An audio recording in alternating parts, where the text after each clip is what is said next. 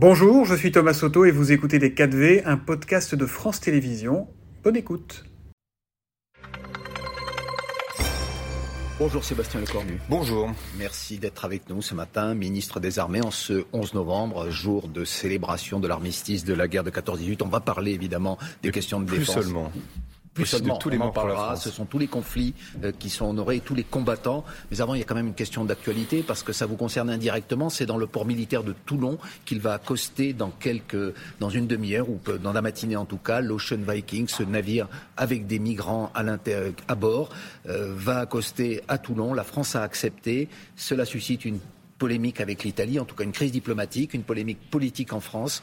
Votre décision est qualifiée de laxiste, notamment par le Rassemblement national.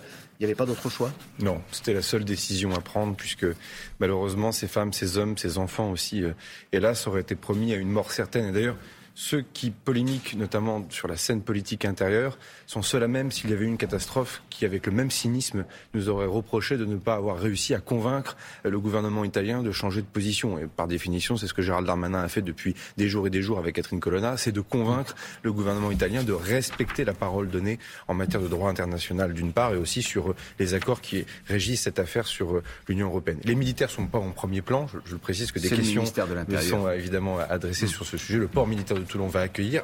En ce moment même, euh, les forces armées, la gendarmerie ont pris en charge évidemment euh, le, bateau pour le sécuriser. Ensuite, euh, évidemment, l'ensemble de ces, de ces personnes seront acheminées dans les centres administratifs compétents. En tout cas, il n'y avait pas d'autre solution humanitaire. Secourir, oui. Accueillir, non. Disent par exemple ceux qui critiquent cette décision. Encore une fois, ça, à droite et à c'est-à-dire aller sur place, par exemple, pour soigner les blessés. Être assez pragmatique pour, pour secourir. Il faut accueillir, ou alors on laisse les gens mourir en mer. Enfin, je pense que sur ces sujets qui sont graves, on peut débattre politiquement des stratégies à mener ça, je pense qu'actuellement, le ministre de l'Intérieur se déploie largement pour donner la parole du gouvernement, et c'est une parole de fermeté. Mais lorsqu'on est en situation de gestion de crise et en urgence, eh bien, on ne laisse pas les gens mourir. Après d'un mot, puisque je suis ministre des Armées, donc la question de la sécurité de la Méditerranée me, me concerne. Euh, L'Italie s'isole euh, par cette décision, il faut bien le dire, et donc l'Italie est en train de s'exposer encore davantage à des flux de migrants. Sanctions. Quelles sanctions vous souhaitez face à l'Italie? Sanctions, je, je, ce sera la ministre de l'Europe des Affaires étrangères au président de la République de le dire. En tout cas, ce que je vois pour aussi bien connaître l'Afrique, c'est que l'Italie est en train de s'exposer encore davantage à ces phénomènes migratoires. Et donc, euh, moi, je les invite à, à reconsidérer leur position prochainement. On en vient donc spécifiquement aux armées, votre portefeuille en, en, en novembre, on, célèbre effectivement, vous le disiez, euh, tous les combattants, pas ceux seulement de la guerre de 14-18. Et vous, aujourd'hui, vous euh, pensez notamment euh, aux anciens combattants blessés des opérations extérieures. Vous avez des choses à annoncer en leur faveur. Le Parlement et le président Hollande ont souhaité que le 11 novembre soit la journée effectivement de tous les morts pour la France. Je rappelle qu'il y en a eu 69 ces dix dernières années et deux morts pour la France au Sahel lors de cette année, non pas calendaire, mais de 11 novembre à 11 novembre. Et puis effectivement, il n'y a pas que les tués il y a aussi les blessés. Et on est une armée d'emploi, comme on dit si bien. C'est une armée qui combat, qui s'expose, notamment beaucoup dans la lutte contre le terrorisme en Afrique.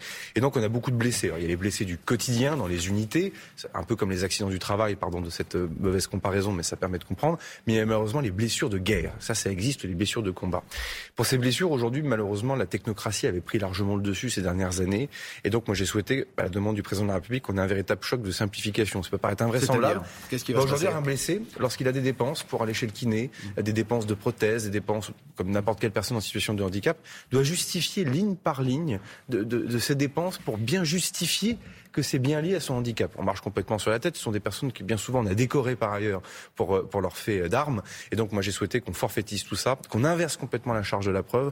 On part du principe que ce que dit le blessé, euh, les factures que porte le blessé sont forcément les bonnes factures. Et c'est à l'administration de démontrer le contraire. Donc, c'est un changement qui va s'opérer. Dites-le nous une fois. C'est un principe de confiance. On doit bien ça à, nos blessés. Moi, j'ai été euh, désagréablement surpris de certaines situations que j'ai pu trouver. Florence Parly avait fait beaucoup avancer déjà cette affaire-là, mais parfois deux à trois ans pour distribuer ou donner des bonnes décorations qui correspondent à ces blessures. Derrière aussi, sur la réparation, le compte n'y était pas. Donc le président de la République, le 14 juillet, m'avait demandé de remettre ça au clair. Et donc ce 11 novembre, je peux vous dire que c'est fait. On va parler euh, d'une autre actualité euh, qui s'est passée à Toulon il y a 48 heures, lorsque le président a annoncé finalement une nouvelle stratégie. C'est ce qu'on a cru comprendre euh, des armées françaises, avec la fin officielle. Vous en parliez à l'instant des opérations extérieures en Afrique, mais c'est la fin officielle de l'opération Barkhane. Ça veut dire qu'aujourd'hui, la lutte contre la menace terroriste n'est plus la priorité numéro un des armées françaises Si, mais différemment. On tire aussi les conclusions de ce qui s'est passé au Mali. Nous ne sommes ni sourds ni aveugles.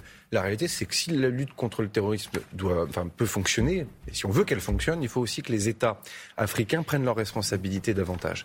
Et donc, en fait, d'une logique où parfois on a fait à la place des pays africains, c'est malheureusement ce que nous faisions les dernières années ou les dernières semaines au Mali, il faut qu'on soit dans une situation où on aide à faire. C'est ce qu'on est en train évidemment de, de discuter avec l'ensemble des partenaires africains, mais il faut le dire à celles et ceux qui nous regardent ce matin, on ne peut pas se moquer de ce qui se passe en Afrique. Pensez que tout ce qui se passe au sud de l'Algérie n'a pas d'impact sur la sécurité de la France et des Français, nous qui avons connu des attentats terribles la euh, fin en 2015. veut dire que la France reste quand même en Afrique. Oui, mais c'est un pivot, enfin, c'est vraiment pivot vers quelque chose de nouveau, avec aussi beaucoup plus d'approches sportives, culturelles, euh, francophonie, éducation. Bref, il faut qu'on ait un agenda africain beaucoup plus complet, d'autant plus parce que les Russes ont compris que l'Afrique était aussi devenue une zone de compétition, et on le voit bien avec le déploiement de Wagner dans beaucoup de pays africains. C'est un enjeu de sécurité majeur pour les Européens et la France. Et pour la France, la menace numéro un, vous parlez à l'instant de la Russie, c'est aujourd'hui la guerre en Europe.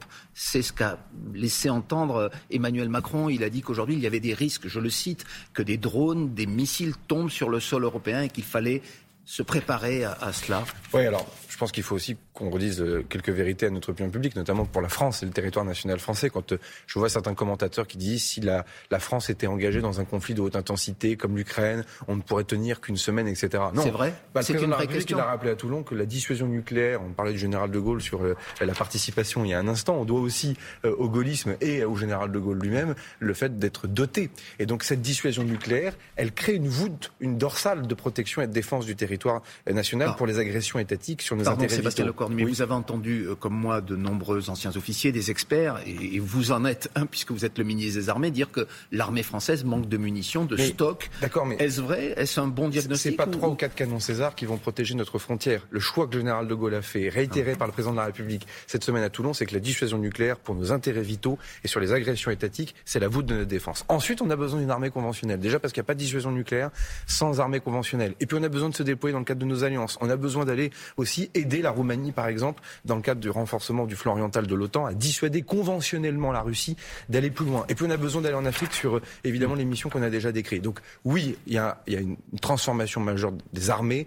On n'a jamais mis autant d'argent. C'est le budget en 2023 des armées le plus important depuis la fin de la Seconde Guerre mondiale. Il faut quand même mesurer l'effort que le contribuable va, va assumer et assurer dans le budget pour arriver à 44 mais la loi de programmation militaire n'est pas encore fixée. Mais on va continuer d'augmenter. Personne ne peut penser un seul instant que nous allons nous-mêmes diminuer des crédits que nous avons nous-mêmes augmentés. Donc évidemment, on va continuer de donner des moyens. La réalité, c'est que la mission et les missions des armées vont changer parce que les menaces ont changé. Comment le ministre des Armées que vous êtes observe la situation militaire qui, se, qui évolue aujourd'hui en Ukraine avec le retrait de l'armée russe à Kherson? Est-ce que c'est une vraie euh, reculade des Russes ou est-ce que c'est une tactique comme le redoutent euh, les court Ukrainiens? terme, moyen terme. À court terme, c'est une défaite russe. Défaite tactique et surtout défaite politique. Il n'y a pas de doute là-dessus. Je rappelle que la prise de Kherson avait été fêtée sur la place rouge et on voit bien aujourd'hui que l'annonce par le ministre Shoigu est par définition une défaite politique. Après, faut s'interroger pourquoi il fait cette annonce. Fait cette annonce parce que probablement que 10 à 15 000 militaires russes auraient été faits prisonniers s'ils étaient restés à Kherson. Et là, la défaite politique aurait été encore plus grave pour la Russie.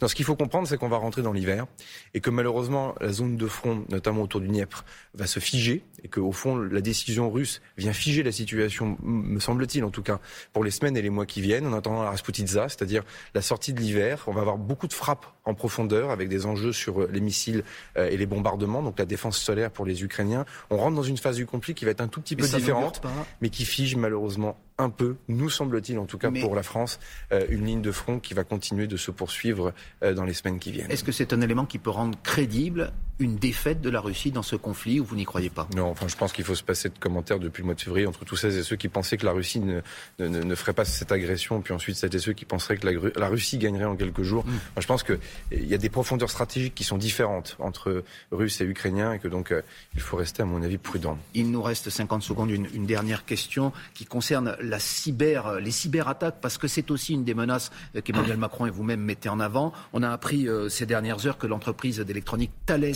avait été victime de cyberattaques, que des données euh, de cette entreprise de, défense électronique avaient été publiées sur le net. Est-ce que c'est grave? Est-ce que euh, cela met en danger la sécurité nationale? Euh, non, en l'espèce, sur cette attaque-là, ce n'est pas grave. Après, les menaces en tant que telles, cyber, sont graves. Euh, je disais, voûte nucléaire, enjeux conventionnels, et ensuite on a les menaces nouvelles dites hybrides. C'est le cyber, c'est le chantage à l'énergie, c'est le chantage aux matières premières agricoles. On va renforcer considérablement nos structures et nos réseaux en matière de cyber. C'est un enjeu clé, c'est un enjeu pour la défense, mais c'est un enjeu aussi, on l'a vu, pour les hôpitaux, pour les services publics, pour les collectivités territoriales. Regardez le département de la Seine-Maritime qui a été attaqué il y a maintenant quelques semaines. Donc il est clair qu'on rentre, quand je disais menaces nouvelles, dis-moi tes dangers, je te donnerai ton armée, et le cyber fait partie évidemment des gros points d'effort pour l'avenir. Merci Sébastien Lecornu. Vous allez rejoindre Emmanuel Macron tout à l'heure sous l'Arc de Triomphe 11 novembre.